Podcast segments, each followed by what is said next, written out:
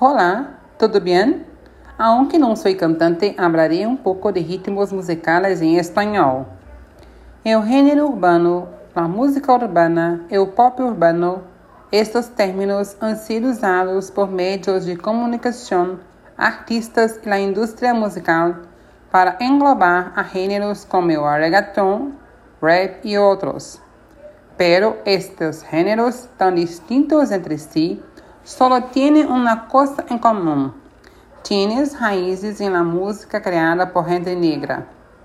As etiquetas urbano ou música urbana han sido solo uma maneira de facilitar o caminho para que artistas brancos vayam apropriando-se de gêneros da música negra e ocupem esses espaços aproveitando-se da situação e o êxito comercial massivo que tem hoje na indústria musical.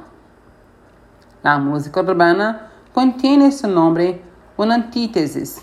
Por princípio, supõe a música de origem rural, folclórica ou campesina, como queira chamar-se.